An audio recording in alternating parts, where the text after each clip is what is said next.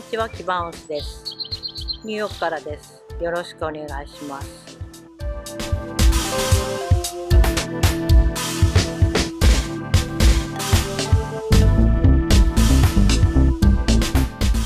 今日は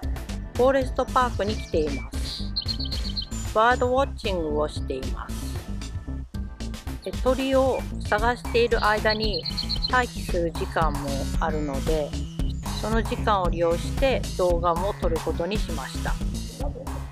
前回受けたセラピーの内容を話す動画を同時にここで撮っておきたいと思います。前回セラピーの最後に、認知バイアスについて次回のセラピーで話すということになっていて、この動画で YouTube に日記を書くように Vlog を上げているということをセラピストに話しました。私の認知バイアスがどこから来ているかという話になった時、まあ、具体的な例を挙げるとまず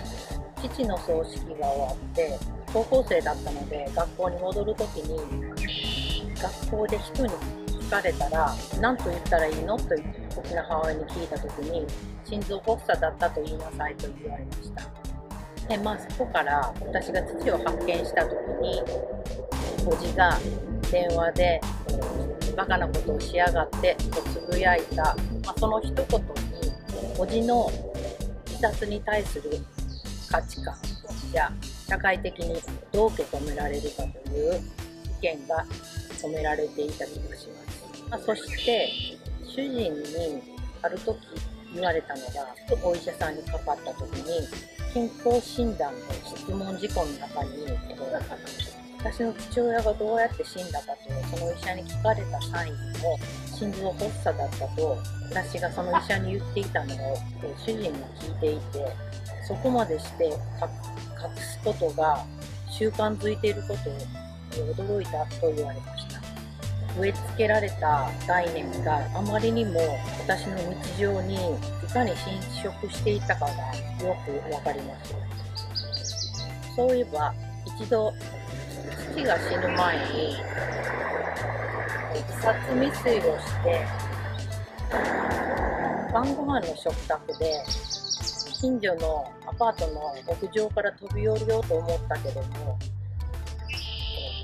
怖くて飛べなかったという話を打ち明けたことがありま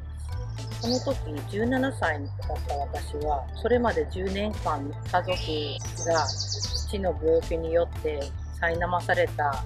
こと、まあ、反抗期人の気持ちがわからないわがままな一人ということもあって、ま、うちの父親に死ねばいいと言って、えー食卓を立ち2階の自分の部屋へ戻っていった覚えがあります、そこでうちの母親は父親にそんなことをしたら近所の人が見るやろと言った覚えがあります、まあ、なのでうちの父親はその家族の意見を考慮した上でうちの中で首を吊ったのだと思います。小学校の時朝ごはんにインスタントラーメンを出されその丼を倒して熱湯が太ももにこぼれやけどをした時に母親に学校の先生には紅茶をこぼしたと言ってねと言われました。この一連の母親の言動からいかに外と中の顔を使い分けてきたのかがよくわかると思います。それは私の母の単なる体裁を気にする性分からそれが私に映り込まれたと思っています。そういう細かいことの積み重ねで私の認知バイアスは作り上げられていったのだと思います。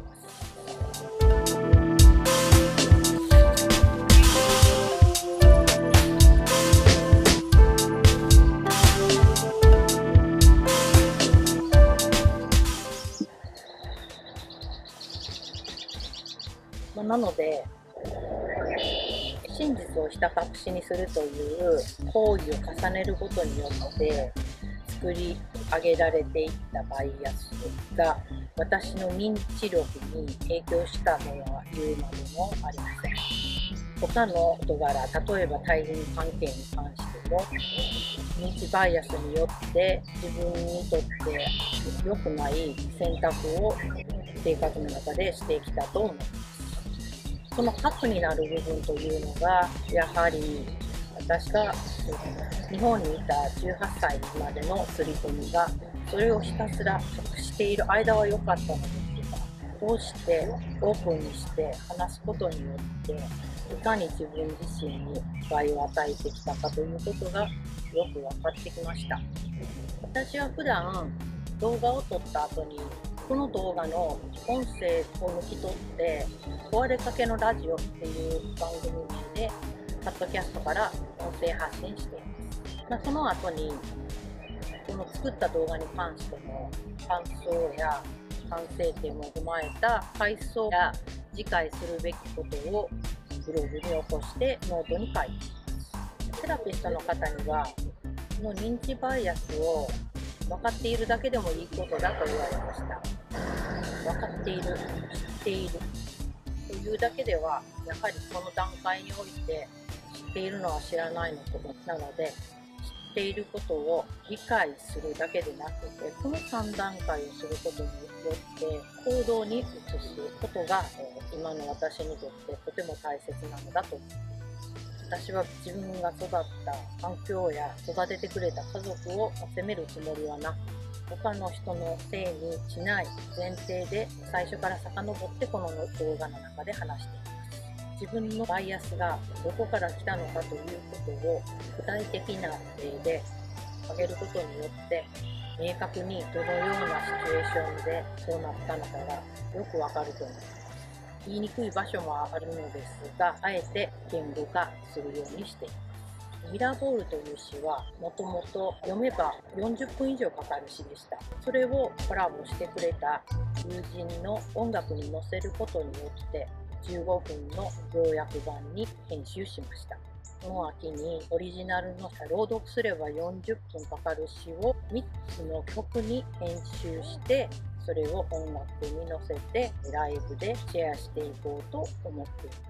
その40分の詩の中には15分の要約版にはなかった私のバイアスだけでなく母が持っているバイアスも垣間見る一小節も含まれています。私が言語化しきれない部分の思いや気持ちや望みは最終的にはアートという形で表現していくのが私に唯一できる表現方法だと思っています。次回もそのバイアスについて話したい。同時にあのこうして毎日公園に来て2時間ぐらい歩いて野鳥を観察しているのですが大半の野鳥はこの公園には渡り鳥として餌や水を見つけに来て、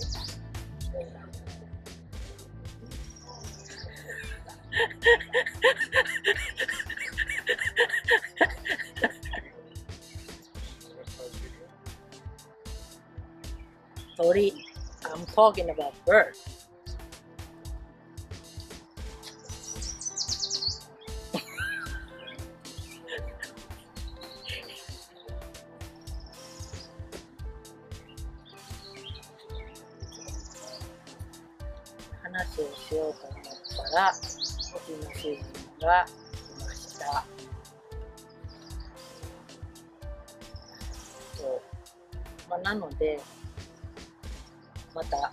今週末に続きを話したいと思います。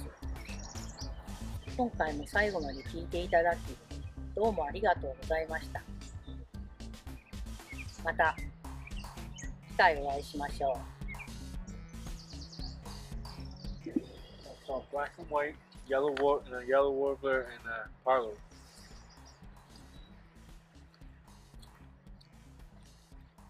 Oh.